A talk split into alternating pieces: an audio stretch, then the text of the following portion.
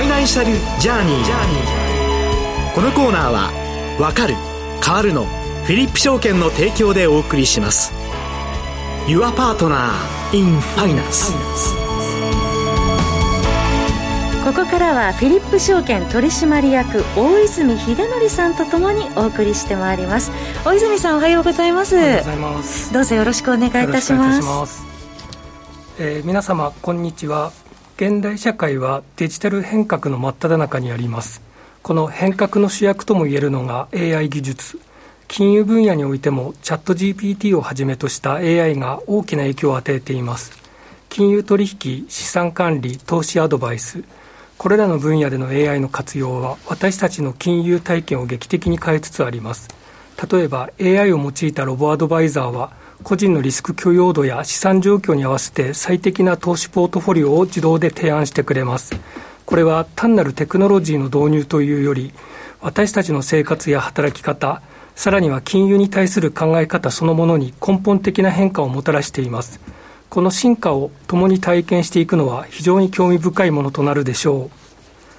えー、実は今申し上げた内容はチャット GPT に作成してもらった原稿です。あ、そうだったんですね。大泉さん、スムーズで自然ですよね。そうですね。うん、えー、テーマはチャット GPT などの生成 AI とフィンテックの最近ということで作成してもらったんですが、はい、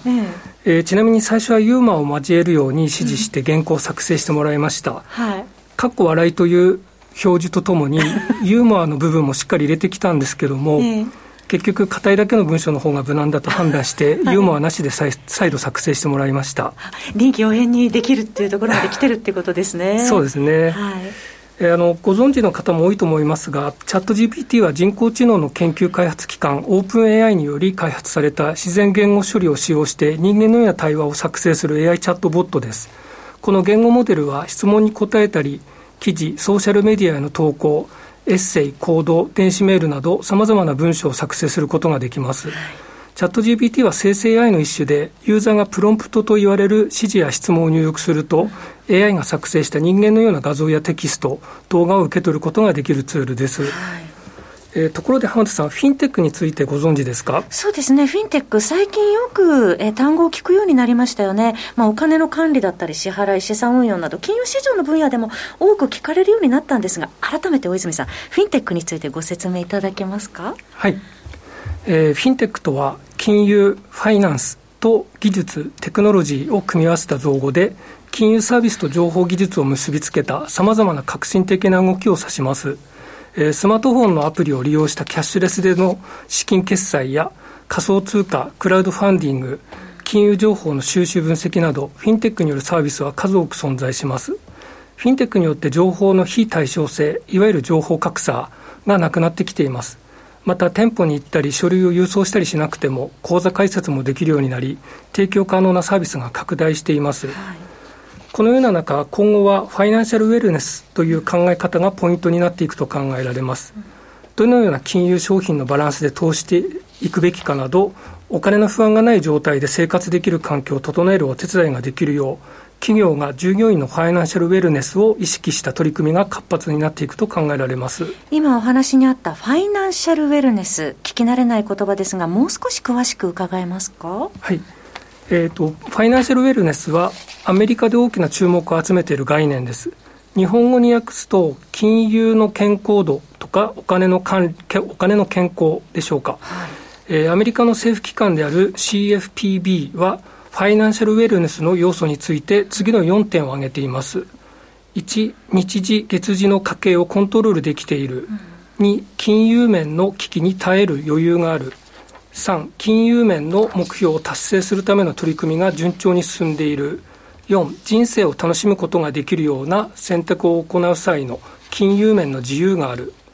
つまり、ファイナンシャルウェルネスは、その人がどれだけ経済的な生活をうまく管理できているかを相対的に測る尺度です。このコーナーの名称にもなっているファイナンシャルジャーニー、皆さんお一人お一人の経済的な旅、人生を満足のいくものにするために、ファイナンシャルウェルネスを向上させていくという考え方もできると思います。はい、私ども金融機関は、ファイナンシャルウェルネスのお手伝いをしていく上で、AI も有効に活用していくことになると予想します。情報ご提供のための収集分析業務運営の効率化システム開発コスト削減など生成 AI はビジネスにとっても切り離せない存在になっていくと考えられます当社は積極的に生成 AI を活用しお客様により有用な情報やサービスを提供してまいりたいと考えております。今、大泉さんに生成 AI についてお話を伺ってるんですが、すでにスタートしている企画などありましたら、これから計画していることなども含めて、差し支えない範囲で教えていただけますか？はい、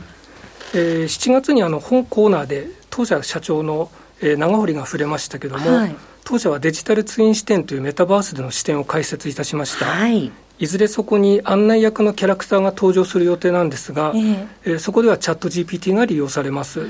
また、マーケット情報を分析したり、要約したりすることにも、チャット GPT を活用する予定ですので、えー、お客様は当社営業担当を通じてサービスを受けられるのが第一段階かと思います。近い将来、お客様が直接ご利用いただけるように検討していきたいと考えておりますメタバース上で大泉さんのキャラクターも登場するかもしれませんね。そうですねさて、アメリカの NVIDIA の決算などを見てましても、生成 AI に投資する企業が増えているようなんですが、改めて最後に AI の将来性、どのようにお考えですか？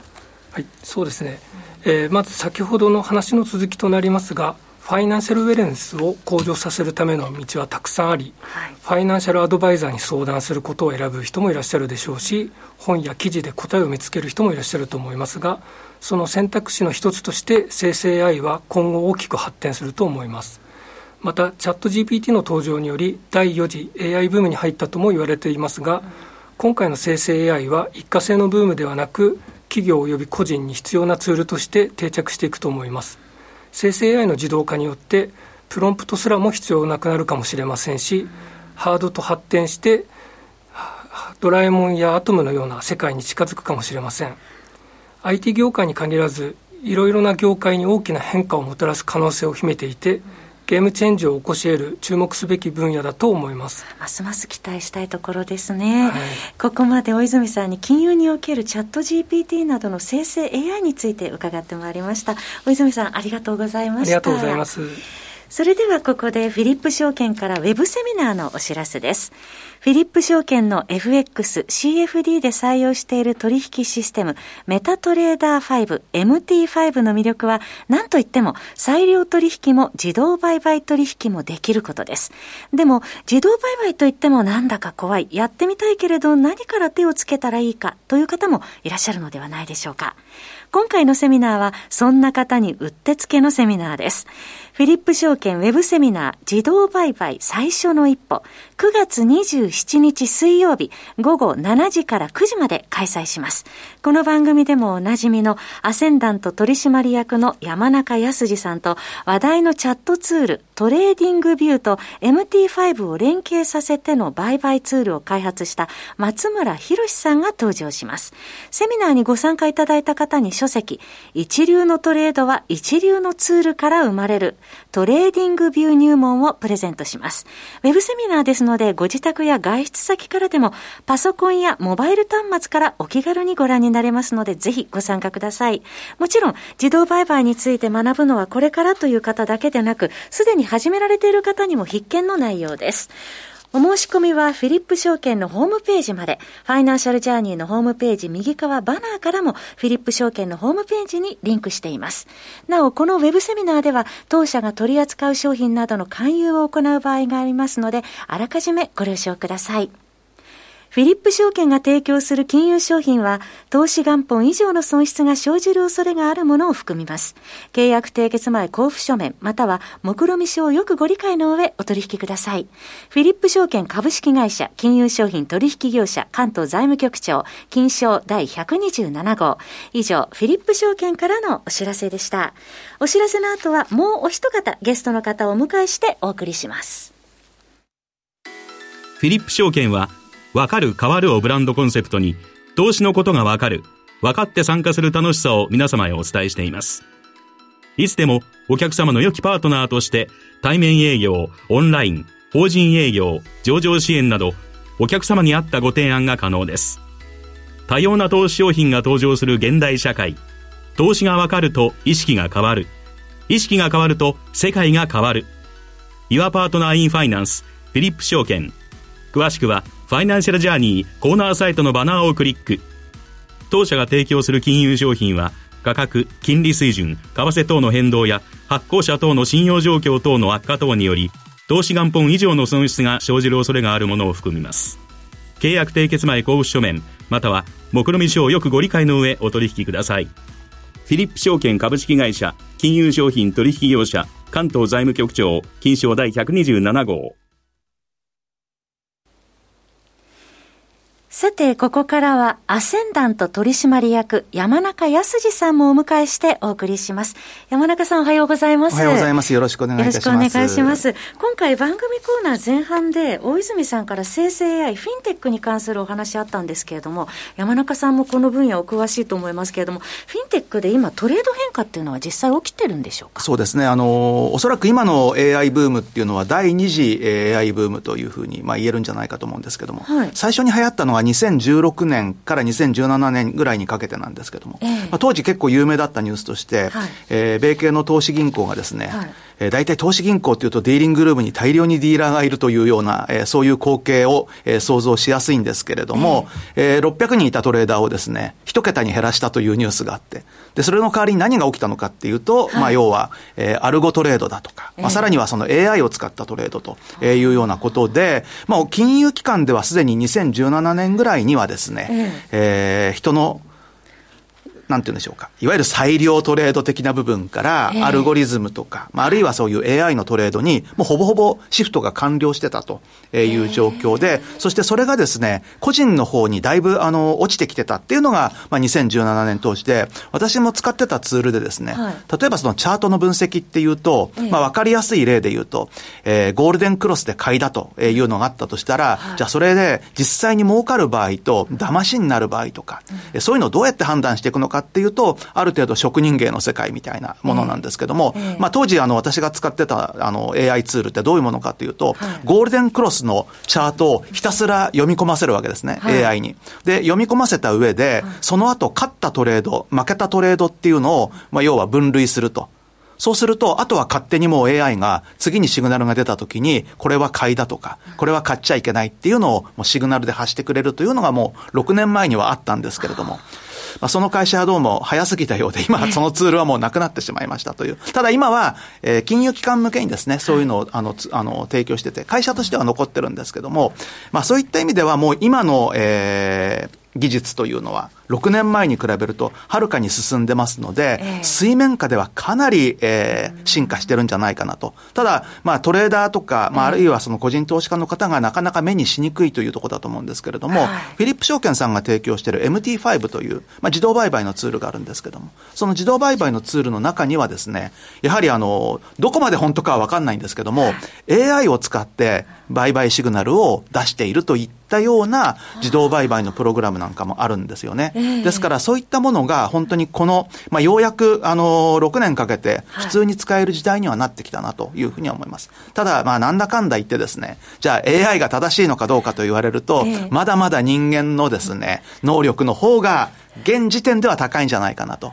で、まあ、グーグルなんかがよくあの、シンギュラリティなんて言ってですね、はい、まあ、2045年には1台の PC が全人類の脳を超えるというような、えー、予測を出していますけれども、はい、まあ、それがちょっと若干前倒しぐらいになって、多分2040年代というのはですね、はい、もう何をやっても、多分普通の人間は叶わないという時代がやってくるんじゃないかなと。ただ、そうは言っても、それを作るのは誰なのかっていうことでですね、えー、今は人間が AI 作ってますけども、多分その頃は AI が AI を作ると。えー、いうことでですね、ちょっとあの、見たいような、見たくないような時代というのが、来るのかなというふうに思います。はい。まさに先ほどね、大泉さんがおっしゃってた、アトムとかね、ドラえもんの、はい、もう本当にあの、かなりあの目の前に近づいてると思います。2040年っていうと、もうあと20年ないですからね。えー、それ考えるともう怖い世界だと思います。そうですね。私たちの生活も大きく変わってるかもしれませんね。ねはい、えー、さて、足元の金融市場ですけれども、山中さん、まあ、先週アメリカの雇用統計ありました。その後、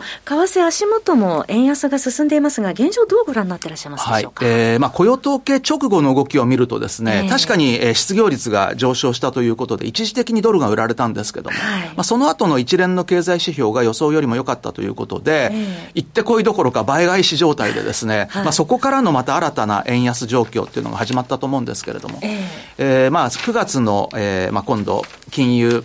政策イベントというのが、まあ、えー、来週、再来週あたりにあるんですけども、はい、そこに向けて、まあ、どういうような思惑が出てくるかなんですが、えー、ただ9月は基本的には、よほどのサプライズがない限りは、うん、えー、収容国は金融政策の変更は行わないということになってくると思います。まあ、そうなってくると、じゃあ、今一番みんなが気にしてるのは何なんでしょうっていうと、結局は絶対的な金利差ということでですね、えー、えー、まあ、わかりやすい例で言うと、まあ、ドル円でですね、はい、1万通貨持ってれば毎日200円入ってくるというようなことで、そういう状況に逆らってなかなかドルは売りにくいということで、まあ結局のところ、イベントが通過すれば、またドル買い円売り、まああるいはその欧州との日本との比較もそうなんですけども、えー、ユーロ買い円売りと。で、えー、まあ、ドル円に関しては、やはり147円台後半に来るとですね、